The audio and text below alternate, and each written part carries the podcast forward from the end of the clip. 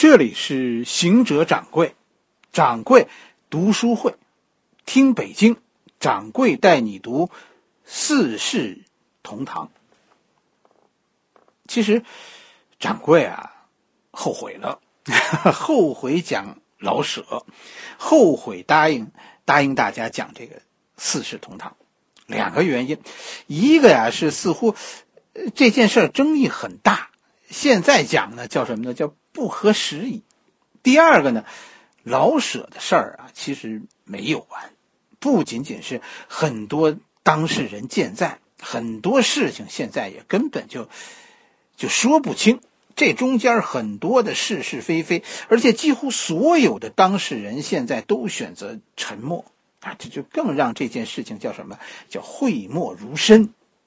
无论你怎么讲啊，似乎都是一家之言。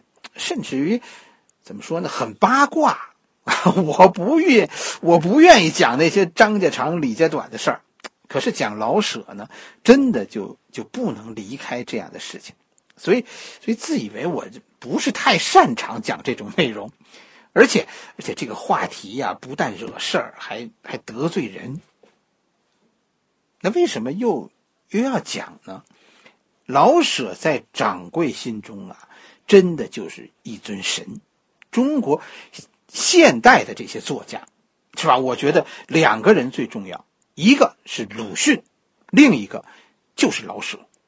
而老舍在掌柜心中算是最爱。年初的时候啊，咱们曾经曾经信誓旦旦的说要讲鲁迅，最终最终没讲成，是吧？因为什么？因为平台觉得觉得不合时宜。年底呢，咱咱们这算是借着北京啊讲讲几句老舍。我觉得，因为喜爱啊，所以我我可能呢能够有一个比较比较善良的视角啊，不至于沦为说说拿别人的痛苦消遣的那种无聊的人。我希望大家能读懂老舍，能读懂这个人，进而呢爱上他写的书。另一个，作为一个北京人。我觉得我能理解更多的老舍的话。咱们的北京故事是吧？这是讲到第三回了。前面咱们已经讲过讲过两回了，是吧？李敖的北京的法源寺和林海音的城南旧事，他们都是北京人，所谓的老北京。但是其实啊，李敖和林海音都算是移民。你查查，李敖是吉林人。林海音呢？林海音是福建人，而且他们都是汉人，和北京啊都是一种邂逅。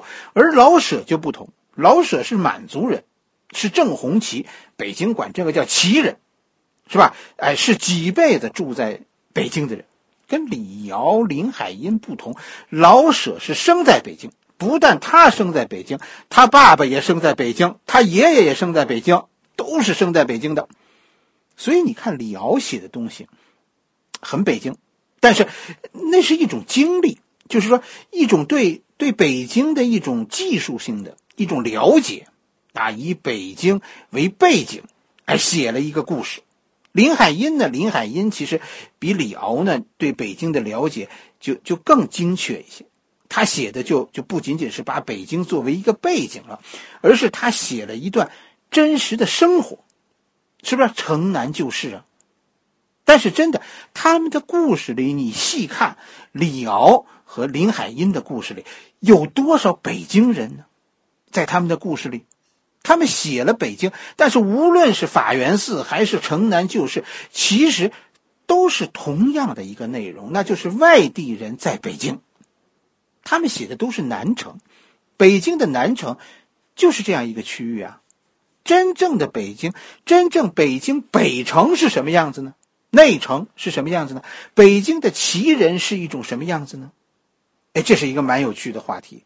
哎，这个要了解这个话题，你就得看老舍了，是吧？老舍的茶馆，老舍的四世同堂，甚至于老舍的很多主要作品，都是把这种这种人这一批人作为一个主要的内容来书写。所以老舍笔下的北京和李敖的北京不同，和林海音的也不同。是吧？这就好像你租房住在北京和其他的租房住的住户之间的关系，和你和你在老家和和邻居的关系能一样吗？这是同事和发小的关系，是吧？都叫朋友，但朋友和朋友不同，在你心中是不同的。李敖的北京那侯门深似海，其实这这他写的那是是吧？北京法源寺那是一本政治小说。林海音的城南旧事，你看他的邻居之间。也很疏远，是吧？这是，这是一种租房文化，是吧？大家之间住得很近，但是其实心都离得非常远。可是翻过头来，你看，你看老舍笔下的北京，四世同堂，就哎，就就透着，就就那么有人情味儿。不管你是不是北京人，老舍写的东西，其实都会让你有一种怎么说呢？有一种亲切感。这种亲切感。其实我认为就是家的味道，哎，只有家才有的那种邻居之间才有的，哎呀，那叫什么亲切？就是这种亲切感。其实你看茶馆，你看这个龙须沟，是吧？老舍讲的故事啊，我跟你说，多数都很悲剧的，但是读着呢，读着我们不觉得冰冷，反而有时候呢，哎，让你觉得特别的喜悦，哎，喜悦。对，没错，就是喜悦，啊，都都都说老舍很幽默，这种感觉是什么呢？就是在邻居的帮衬下艰难度日的那种，哎，那种乐观。所以老舍文章中的温暖是是每个草根都能读懂的，啊，他他不怎么贵族，是那种只有有过和别人啊相互依偎度过寒夜的人，只有那样的人才懂得的那种叫什么温暖。侯宝林有有一段相声，叫叫规矩论，是吧？那里就就有说有有作家问过侯宝林啊，我们写的相声怎么不逗不逗乐呢？这个作家我告诉你就是老舍，老舍写过很多相声，但就怪了，是吧？他写的相声都不怎么逗乐，可是你看你看老舍写的文章，真的我告诉你太逗了，会让你忍俊不禁。哎，我我后来其实明白，那是看了看了老舍的一些传记以后明白的。老舍的骨子里呀，老舍为什么写不出好相声呢？因为老舍的骨子里呀，他是个很悲观的人，所以他才会写那么多的悲剧故事，也也才会有他自己人生的人生的悲剧。哎，他写的那些悲剧啊，这都是这都是他性格中的，是是胎里带的，是骨子里的。而老舍的喜剧天分，其实是一种环境，哎，北京这种这种文化氛围，这种这种生活环境，这种人与人之间的亲密，哎，就这种喜悦、搞笑，其实其实都是对，这是一种生活的再现。哎，你生活中是不是每个北京人都都很逗乐啊？是吧？其实其实这种逗乐，这就是一种北京的文化，它跟东北人的那个。没心没肺啊，不一样。东北人的乐观呢，是是自内而外的。他和南方人那种那种精神上的那种细腻呢，哎，也不同。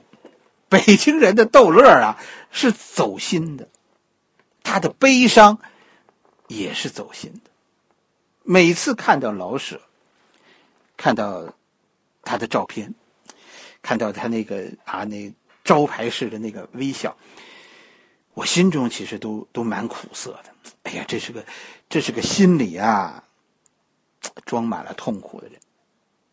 这算是掌柜对老舍的一个解读。我觉得老舍的心里装满了悲哀，因为心里苦，所以他笔下的最终写来写去都是悲剧故事。可是每个悲剧呢，哎，又又不自觉的，老舍呢又把它包裹上快乐的糖衣。这是一种北京文化，满满的。我跟你说，都是善良。哎，这这是掌柜心里那个那个可爱的北京。老舍的幽默，哎，在掌柜看来是一种环境的造就。在北京这个环境中，大体上你也写不出太正式的悲剧。你看《牛牛天赐传》，我觉得这是老舍写的写的最棒的一个悲剧。有看过的吗？看出悲剧的人。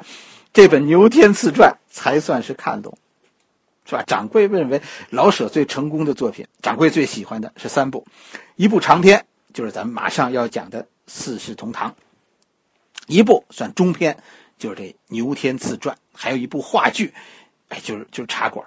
这三个作品是是老舍作品中我认为最开门的。《牛天赐传》讲的是什么？讲的是我们这个国。茶馆呢？茶馆是说家，四世同堂说的是我，老舍说的是自己。老舍一生有太多的谜团，在这本《四世同堂》中，你能找到答案。甚至于，这是一本老舍认为有了他自己都无需留下遗言的书。哎，今天咱们这是个，这是个开头，从下一回，掌柜带大家走进老舍的人生。我们看看《四世同堂》有一个，里边有一个什么样的老舍？哎，咱们一个一个的找到那些那些问题的答案。老舍为什么恨日本人？老舍为什么受到西方世界的推崇？老舍到底为什么会会用那样一种方式结束自己的生命？老舍的家庭到底是不是幸福？老舍笔下啊的女人为什么都是那样的？为什么？为什么？好多好多。哎，咱们有好多可讲的。我希望我能够通过这些讲解呀，能够给大家还原一个一个北京人老舍。真的，老舍是个北京人。我想告诉你的是，哎，他他很可爱，北京人很可爱。他的书真的值得你仔细读读。好了，从今天开始，掌柜开始说四世同堂，欢迎大家继续收听。